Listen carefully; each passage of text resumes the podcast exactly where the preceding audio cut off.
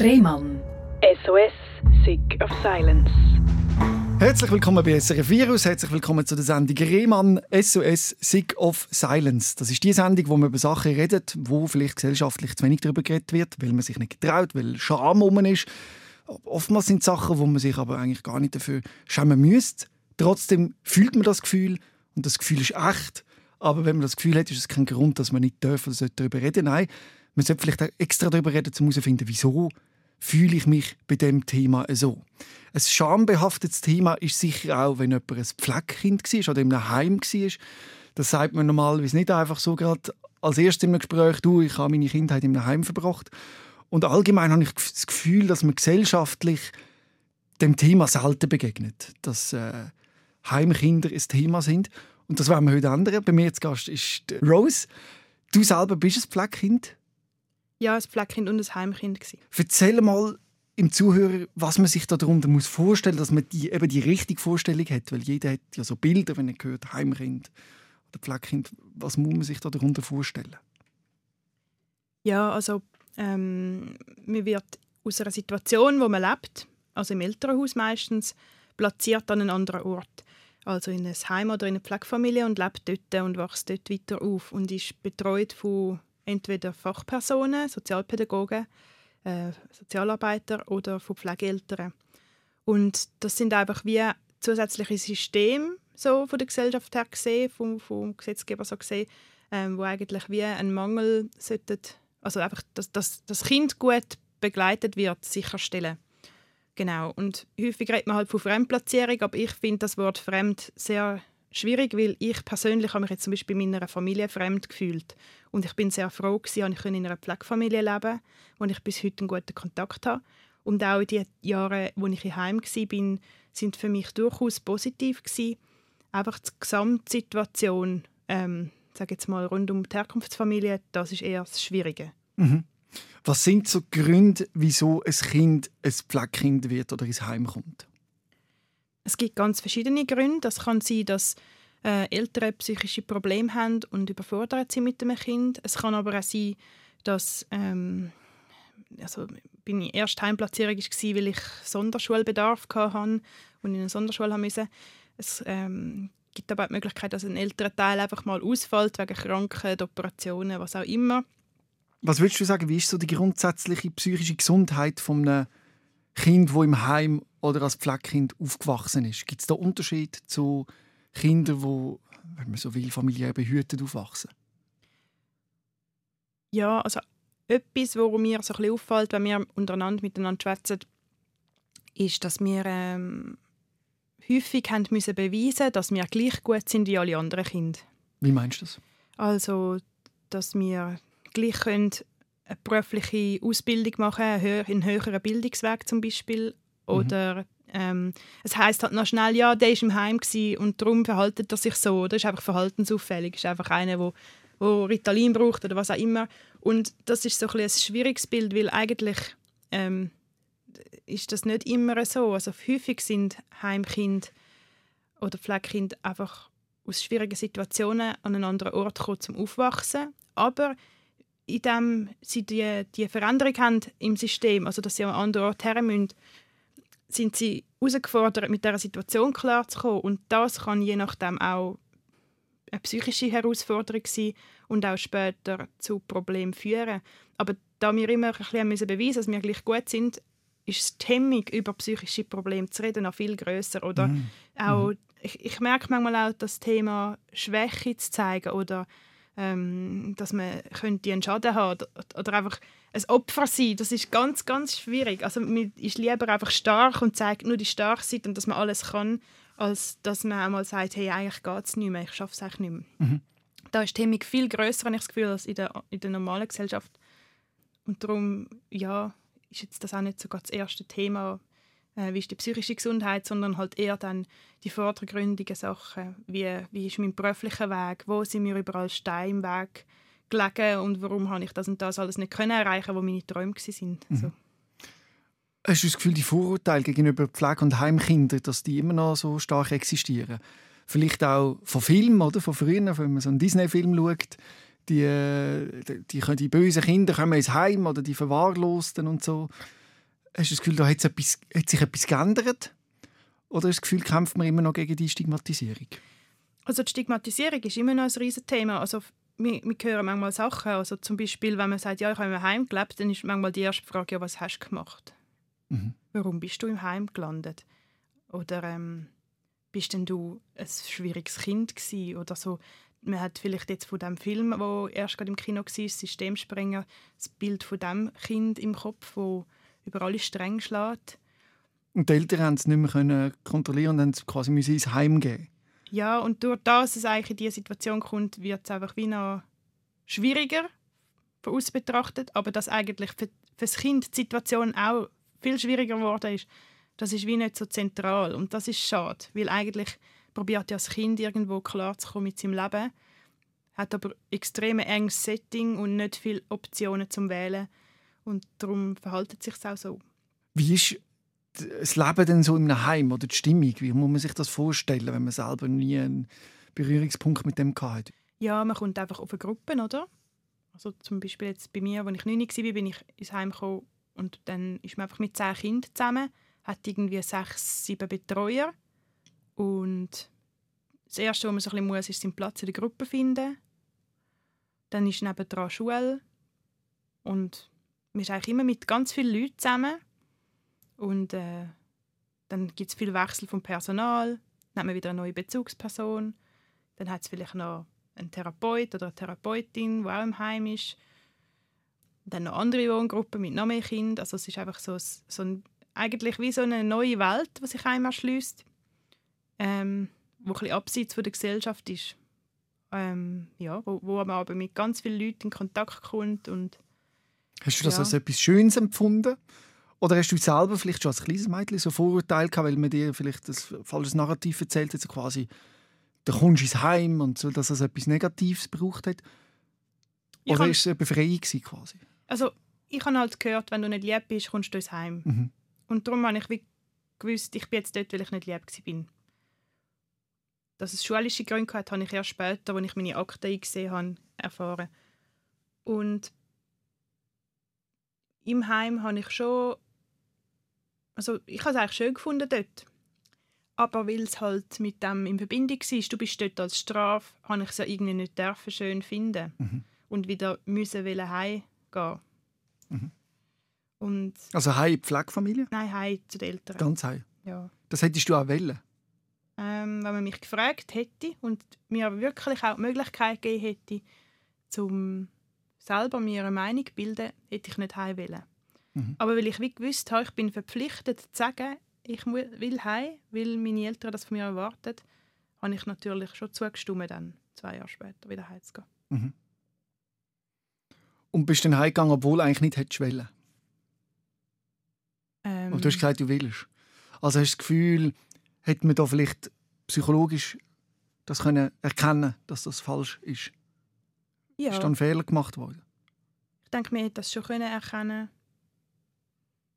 wenn man mit mir wirklich über das geschwätzt hat. Und dort habe ich auch mega Mühe damit, wie so die Perspektive vom Kind in diesen ganzen Themen mit einfließt, weil wir reden ja immer von Partizipation, also von Mitwirkung, mit Einbezug und so. Und die unterste Stufe ist eigentlich Information, also eigentlich nur schon, dass das Kind weiß, warum warum ist es im Heim oder warum kommt nicht an oder was ist genau die Situation. Und nur schon dort merke ich, wird das Kind manchmal einfach nicht richtig informiert. Das heißt, du bist da, weil du selber das App gemacht hast oder weil selber und App nicht gut läuft. Und das sind jetzt deine Ziele und die musst du erreichen. Und für ein, für ein Kind könnte aber auch die Information mal hilfreich sein. Hey, daheim äh, haben ja Schwierigkeiten gehabt. Das ist nicht so gesund für dich zum Aufwachsen. Darum haben wir versucht, auch eine andere Lösung zu finden, wo du dich am Ort kannst entwickeln, wo vielleicht auch ohne Angst kannst leben. Mhm. Ja. Könnte sein, dass es einfach unangenehm ist, für die Menschen über die Themen zu reden und man es darum vermeidet und probiert, möglichst rational zu machen für das Kind, was ich auch als falsch empfinde übrigens. Mhm. Aber dass man wie merkt, hey, die Person hat vielleicht das Alkoholproblem oder das psychische Problem oder irgendwie so und man will das nicht dem Kind zumuten oder das Gefühl, man hat selber Angst oder seine eigene äh, Unsicherheiten und das Gefühl, man sagt lieber ja, wegen dem, wegen dem und es gibt so ganz klar strukturierte Anleitungen und das Empathische geht ein bisschen verloren, vielleicht. Weiss nicht. ich denke halt, das grosse Thema, das man dabei ausblendet, ist Probleme in Familie. Dass mhm. einfach die Familie kein Ort ist, wo heile Welt stattfindet. Ich meine, jeder, der ein Kind hat und ehrlich will, äh, will sie sagt, hey, es ist im Fall ein Knochenjob, es ist mega hart, es, ist, es bringt mich an meine Grenzen.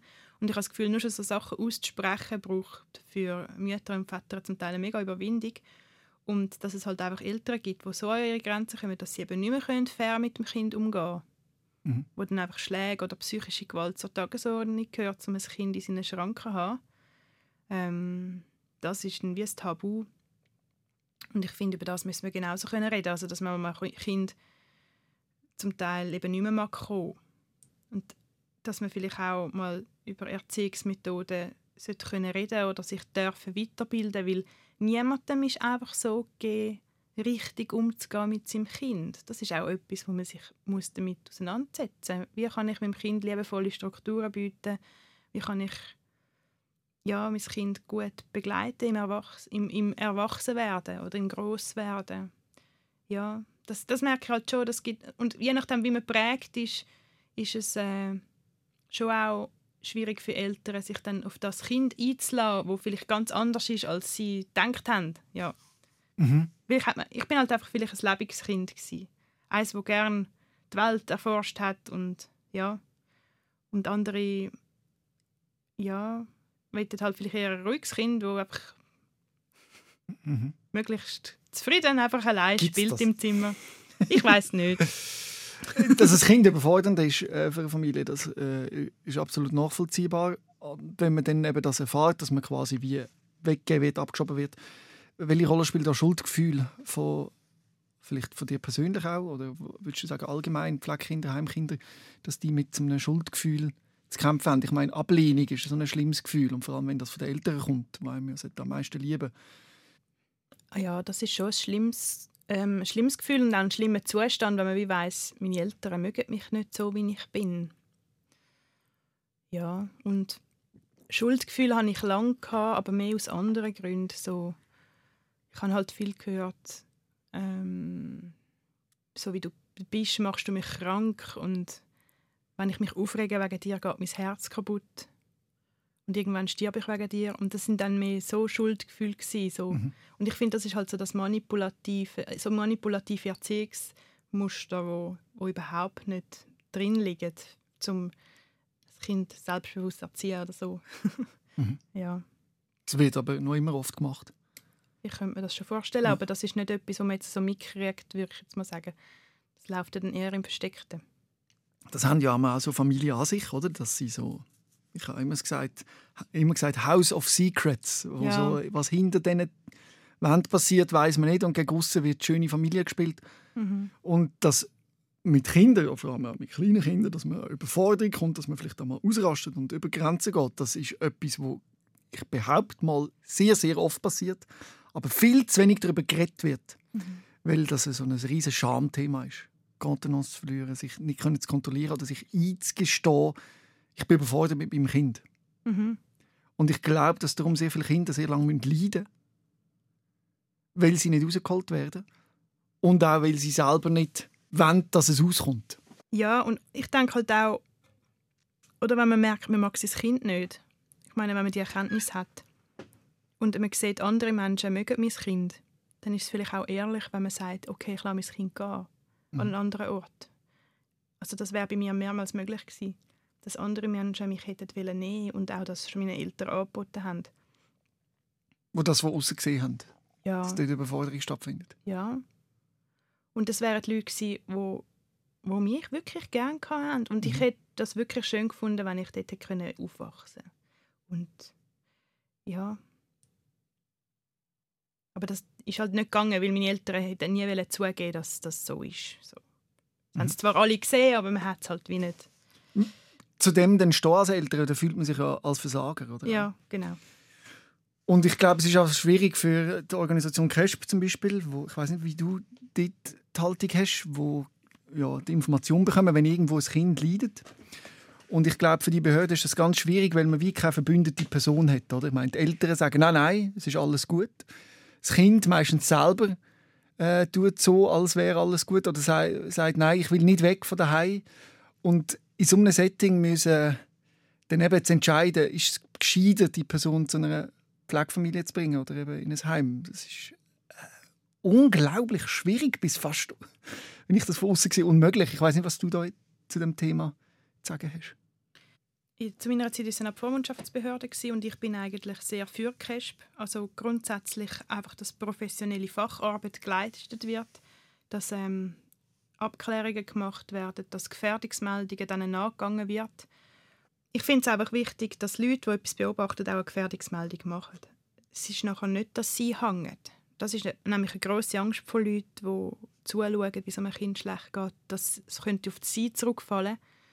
Ich meine, es kann schon sein, wenn die Eltern Akte in sich machen, dass sie dann sehen, wer Gefährdungsmeldung gemacht hat, aber meine Beziehung wird sowieso leiden. Und wenn eben die Leute, die zuschauen, nichts sagen, dann leidet einfach das Kind allein im Stillen. Und wenn, wenn eine Gefährdungsmeldung gemacht wird, dann muss die von Amtes wegen den Fall klären.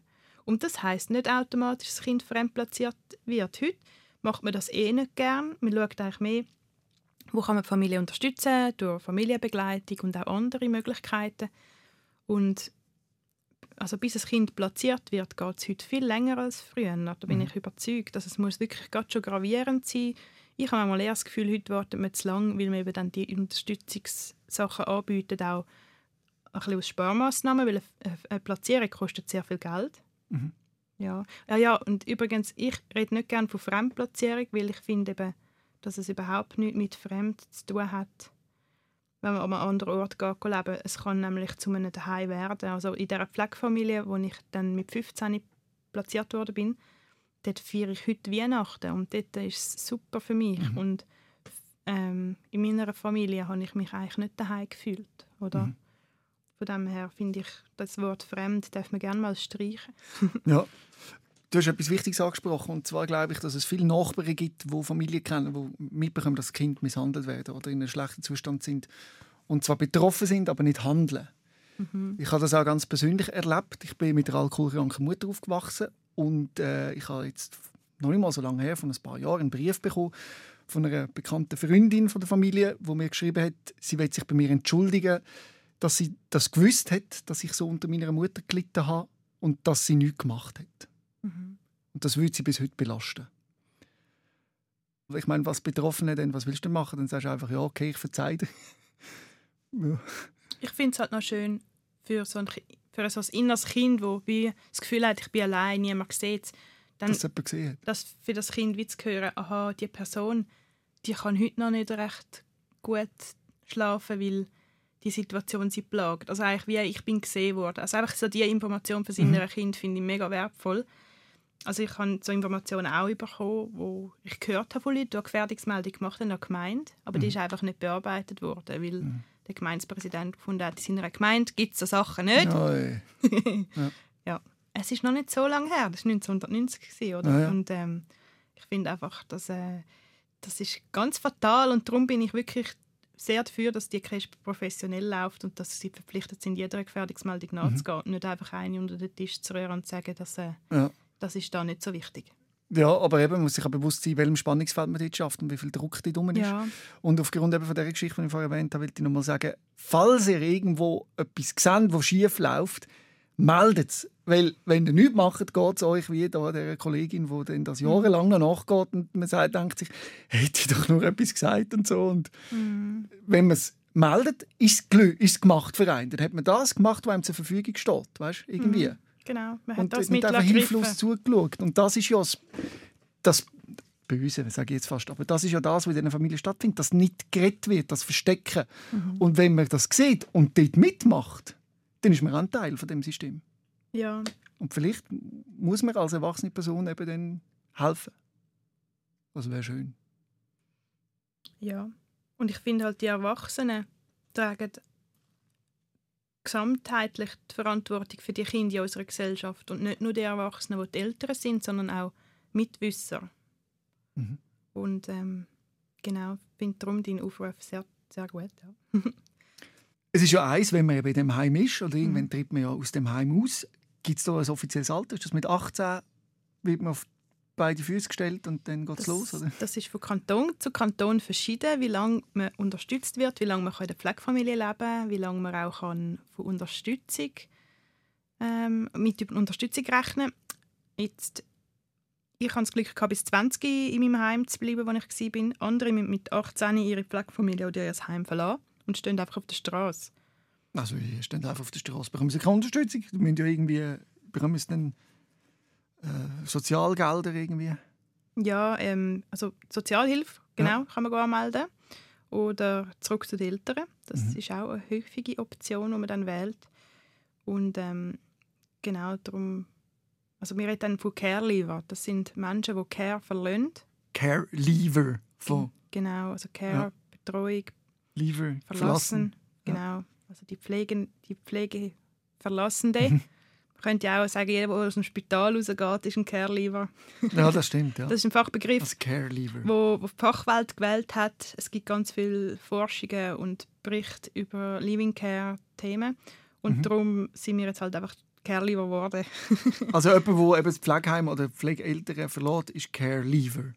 genau, ja. Und diese Leute, die äh, werden zu wenig unterstützt. Genau. Also eben, ich, ich weiß nicht, wie es anderen Menschen so geht, aber wenn man so sich überlegt, das Kind mit 18 rauszustellen und zu sagen, hey, wenn du Geld brauchst, wenn der Lehrlingslohn nicht lange geht, geh doch Sozialhilfe anmelden. Ich weiß nicht, ob das so etwas ist, wo man seinem eigenen Kind wird zumuten Heim- und Pflegekind wird das regelmäßig zugemutet.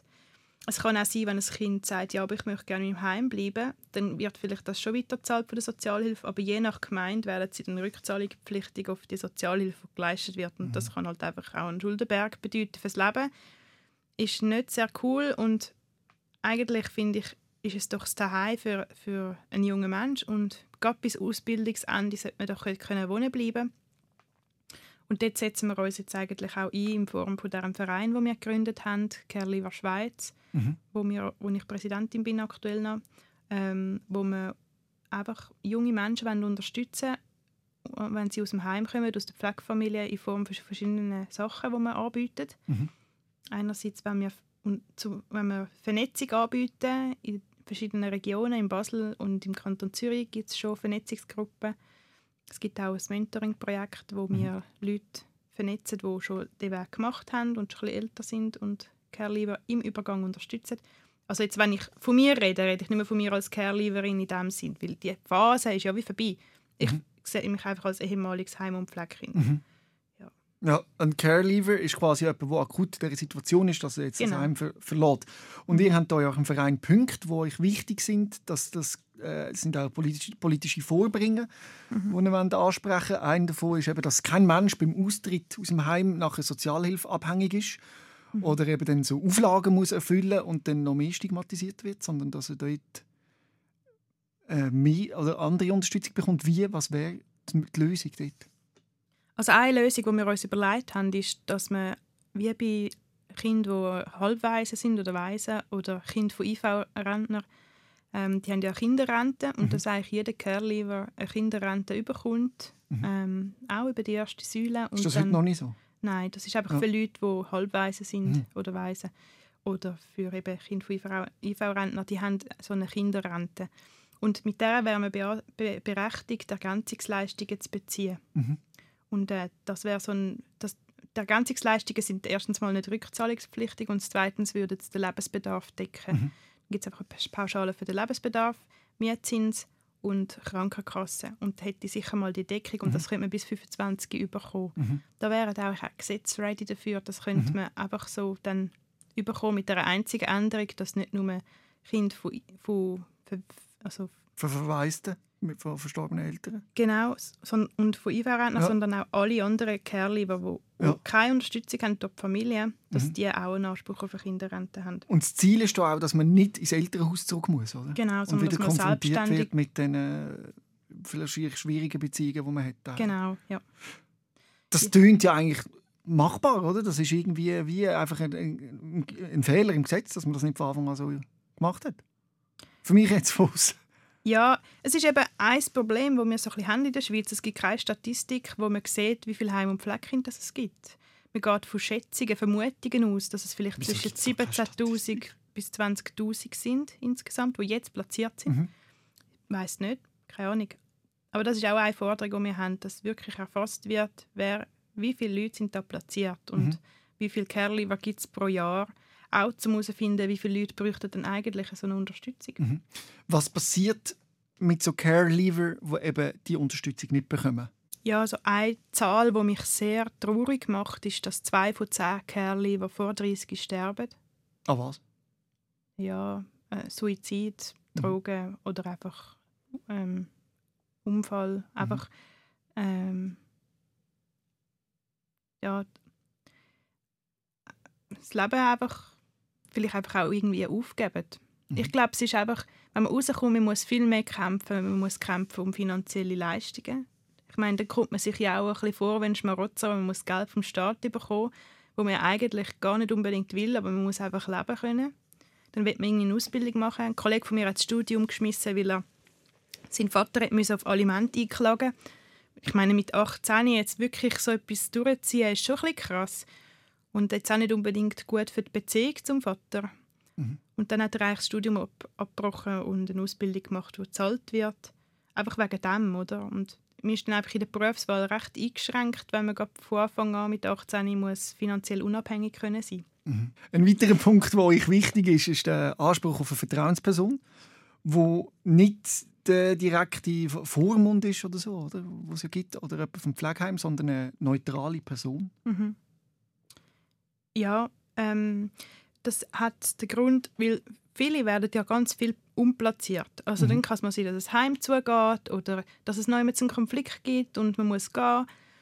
Also es gibt Leute in unserer Community, die haben schon 24 Mal das Heim gewechselt. Also ja, und Mhm. der Beistand wechselt halt auch immer, wenn man zügelt, oder? Dann ist eine andere Gemeinde zuständig oder ein anderer Bezirk oder wie auch immer.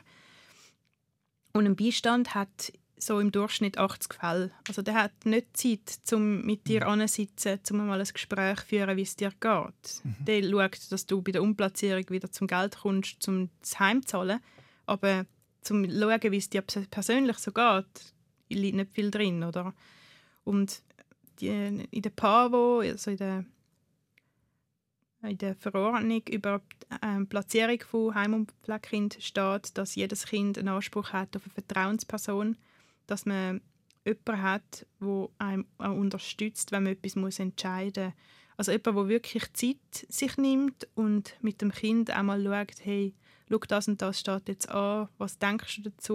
Wo das Kind auch kann anrufen kann, wenn es mal in Not ist und irgendwie eine Frage hat oder irgendwo nicht weiterkommt oder vielleicht einen Konflikt hat. Einfach jemand, Und wo- das gibt es jetzt noch nicht, Ja, eben, im Gesetz wäre es eigentlich drin, dass aber das es wird nicht Kind... umgesetzt. Genau. Zu wenig umgesetzt. Also, man müsste sich halt wirklich die Mühe machen, zu schauen, für wer, also wer will das Kind wählen für so etwas, oder? Mhm.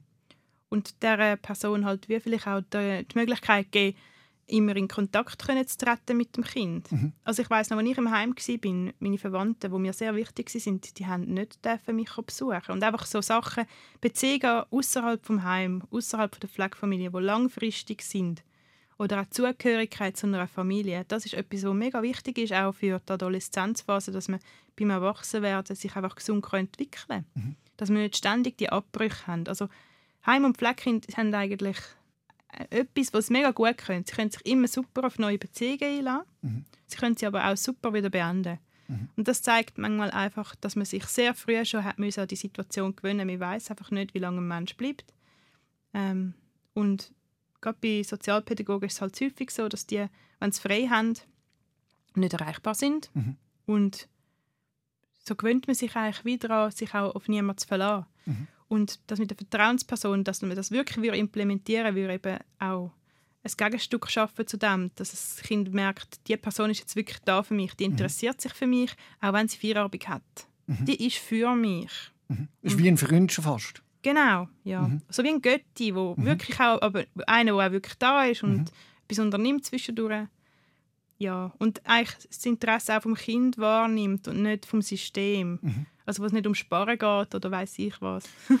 Und da sind wir eben schnell wieder am Punkt von der Finanzierung, egal wie schrecklich das jetzt gerade tönt. Und das Problem ist ja, dass es wahrscheinlich relativ wenig Pflege- und Heimkind gibt, dass die eine Lobby haben, oder? Dass es quasi dann immer so unter den Tisch gekehrt wird und übersehen und übergangen und es kümmert sich eigentlich niemand darum, weil es eine vermeintlich kleine Gruppe ist.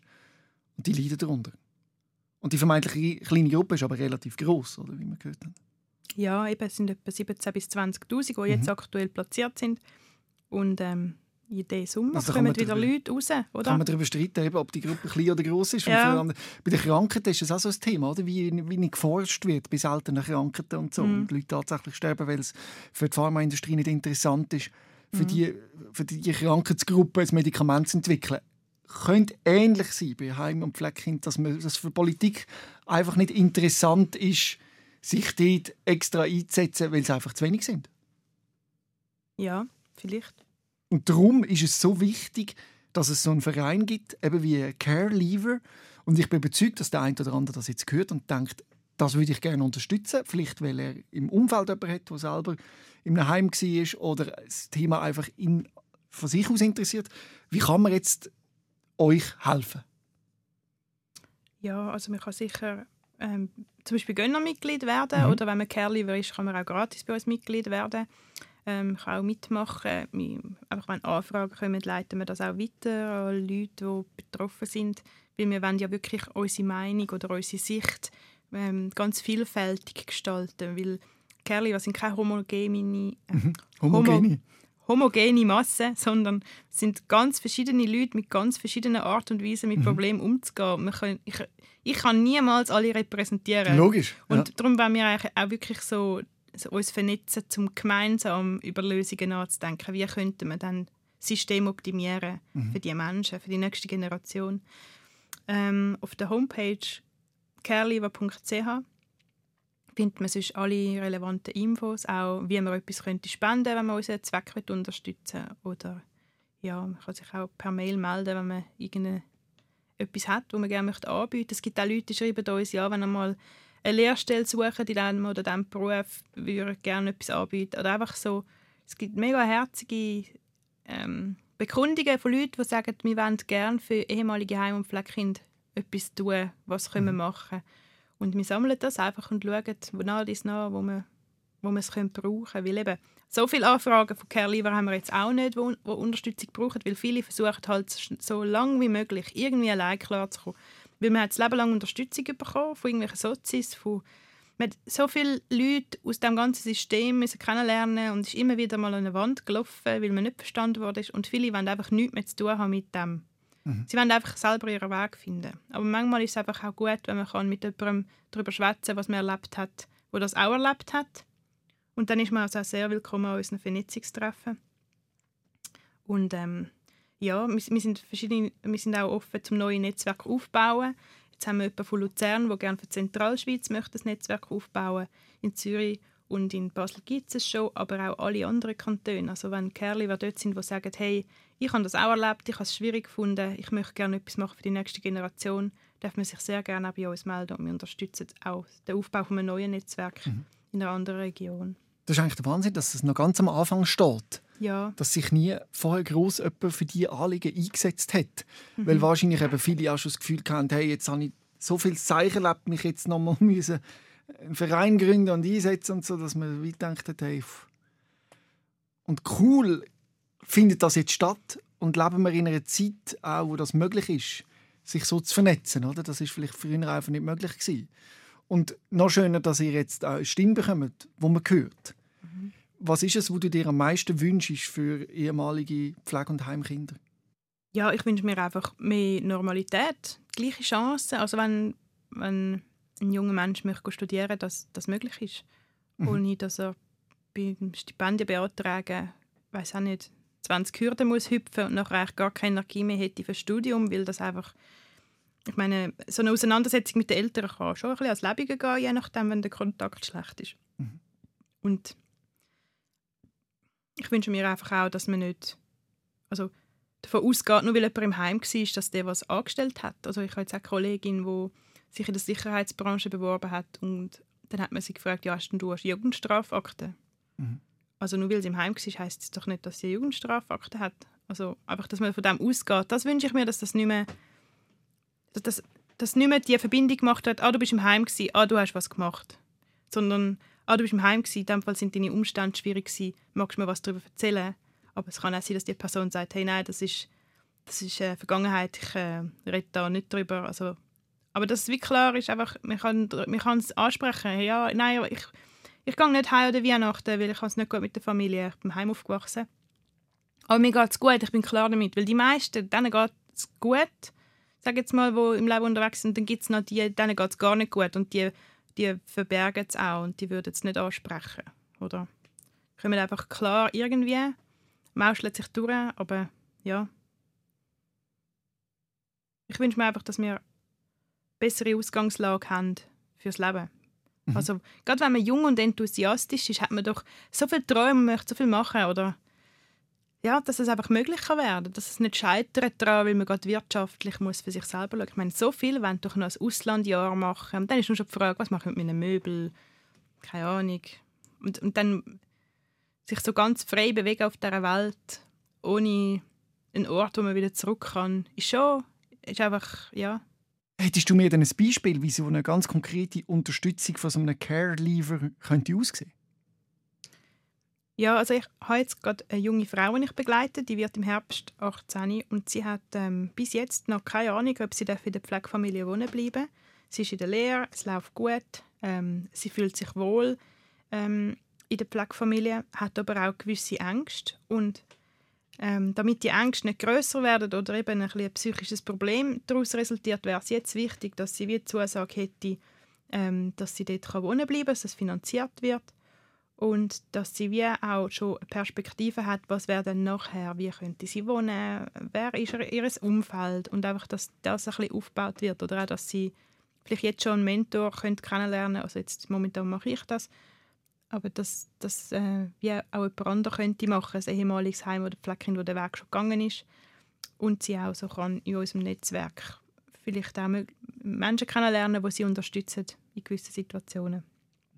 Aber vor allem wäre mir jetzt wichtig, dass sie sich nicht muss Sorgen machen muss, dass sie ihr Daheim muss verlassen muss, sondern dass sie wissen sie kann bis Ende Lehre mindestens in der Pflegefamilie bleiben. Und da fehlt es irgendwie an klare Kommunikation von den Behörden? Oder ja. Wieso hat sie die Unsicherheit? Ja, weil einfach das, äh, das eine Amt, wo die Ergänzungsleistungen ähm, zahlt, die sagen einfach, die Pflegefamilie wird nicht mehr gezahlt ab 18. Jetzt in diesem konkreten Fall muss es weiter gezahlt werden, weil die Pflegefamilie hat einen Kleinheimstatus. Ähm, aber auch wenn sie in einer ganz normalen Pflegefamilie wäre, finde ich, kann das nicht sein, dass man einfach mit 18 muss gehen muss. Weil es ist daheim und man ist dort aufgewachsen und möchte dort bleiben. Bis Ende Lehre, wie alle anderen auch. Und die Familie kann einen nicht haben, wenn man nicht weiter unterstützt wird normalerweise, oder? Die ja, Unterstützung braucht es. Es ist halt ein Pflegekindplatz und der wird vielleicht auch wieder durch ein neues Pflegekind besetzt werden. Ja. Mhm. Weil es geht halt schon auch darum, Pflegeeltern, die arbeiten zum Teil nicht ähm, so 100 Prozent, weil sie auch sehr viel Zeit brauchen, um eben so ein Pflegekind zu begleiten man kann ja schon denken, ja, es ist einfach ein zusätzliches Kind, aber es ist meistens nicht einfach ein zusätzliches Kind, sondern ein Kind mit einer Geschichte, mit Problemen, wo, wo man einfach auch noch ein bisschen mehr Ressourcen braucht als bei einem eigenen Kind, ja, wo einfach ganz viele Sachen wie klar sind. Beim Pflegekind braucht es einfach mehr Kommunikation und äh, ja, auch, man hat vielleicht auch die eine oder andere Krise mehr, wo man wirklich auch muss präsent sein muss. Und das Pflegekind gibt man eigentlich nicht so ab in einer Krippe, oder? Das ist, ist man die ganze Zeit am Betreuen. Also, ja. Bei dir persönlich war es so, dass du mit 16 deine Pflegefamilie verloren und zurück ins Heim. Wieso hat das dort nicht mehr funktioniert?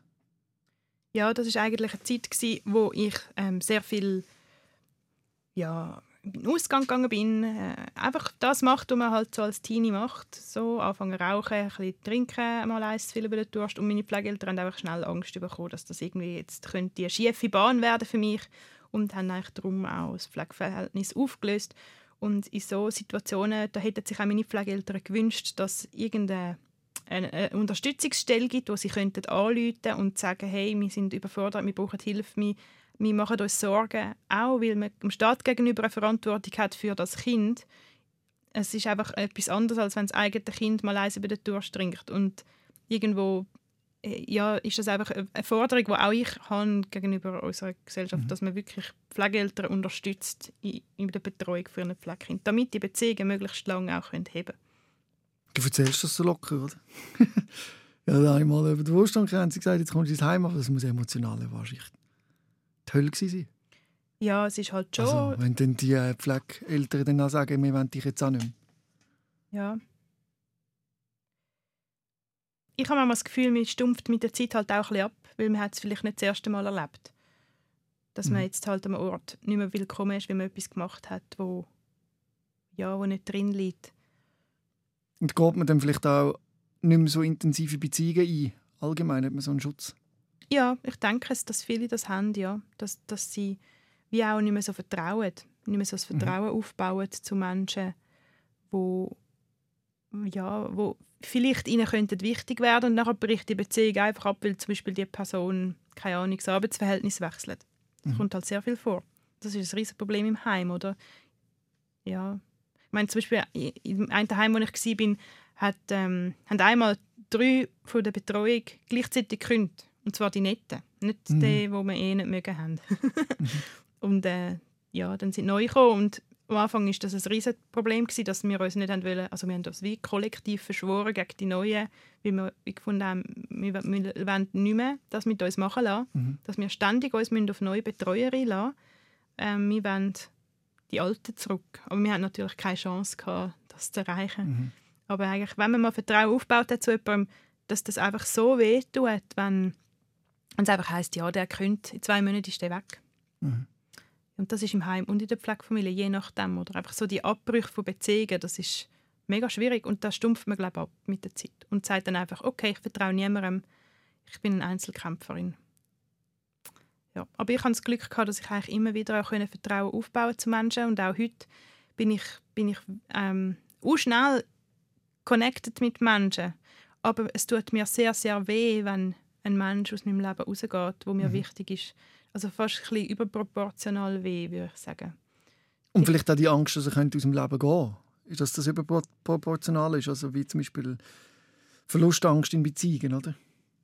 Ja, aber mit dem kann ich mittlerweile gut umgehen. Aber früher war das für mich schon ein Riesenthema, gewesen, so um die 20. Dort bin ich richtig, wie, das, das hat sich richtig an mir abgewetzt. Einfach so das ständige Wechseln von Menschen, immer wieder eine andere Bezugsperson. Ähm, und immer wieder sticht mir jemand mit dem Finger mit ins Herz und will alles über mich wissen. Und ich habe mich dann dort einmal noch verweigert und gesagt, nein, ich will keine neue Bezugsperson, ich will, ich will jetzt die alte behalten. Aber ich habe ja keine, keine Macht gehabt, das zu entscheiden. Mhm. Die einzige Macht, die man dann hat als Kind, ist sich extrem daneben benehmen. Mhm. Und die, die muss man dann halt manchmal auch nutzen, weil dann ja, gibt es die Aufmerksamkeit auch für das. Mhm. Ja. Darum finde ich es wirklich wichtig, dass es möglichst konstante Bezugspersonen gibt in der Heimerziehung. Bei der pädagogischen Arbeit. Also einfach abgebrochen, man braucht mehr Unterstützung für Heim- und Pflegekinder. Ja, Und zwar auch ganz konkret finanzielle Unterstützung, wo, dass man da sagt, so, jetzt tun wir, da, äh, wir das einfach fördern und den Leuten helfen, weil wir sind ja die Menschen, die dann das als Gesellschaft tragen, wenn man es nicht macht. Mhm. Wenn man sie einfach auf die Straße lässt, dann werden sie eben IV-Bezüger oder weiß nicht, äh, fallen der Krankenkassenkosten an oder weiß nicht was. Und man muss einsehen, dass man präventiv quasi die Leute eben mehr muss fördern, damit das nicht passiert. Mhm. Und am Ende des Tages geht die Rechnung immer auf. ja. Und nicht, dass man im Nachhinein all die äh, Sachen muss zahlen muss, die dann eben anfallen, wegen der Überforderung von diesen Menschen. Mhm. Und das muss man begreifen. Und ich bin froh, dass du dich für genau das einsetzt. Und ich wünsche dir, dass das, dass das gut rauskommt. Und ich weiß auch, dass es gut rauskommt. Es braucht einfach Zeit. Wir müssen die Leute aufwecken. Wir müssen sie mit dem Thema konfrontieren. Weil wie ich zum Beispiel, ich bin auf dem Auge völlig blind gewesen. Mhm. Ich habe keine Ahnung, dass da ein ein Bedürfnis ist von Heim- und Pflegekindern und dass es für die schwieriger ist und wie es für die ist. Und ich danke dir für deine Aufklärungsarbeit, dass du mir das hier erzählt hast. Sehr gerne. Rehmann. SOS, Sick of Silence.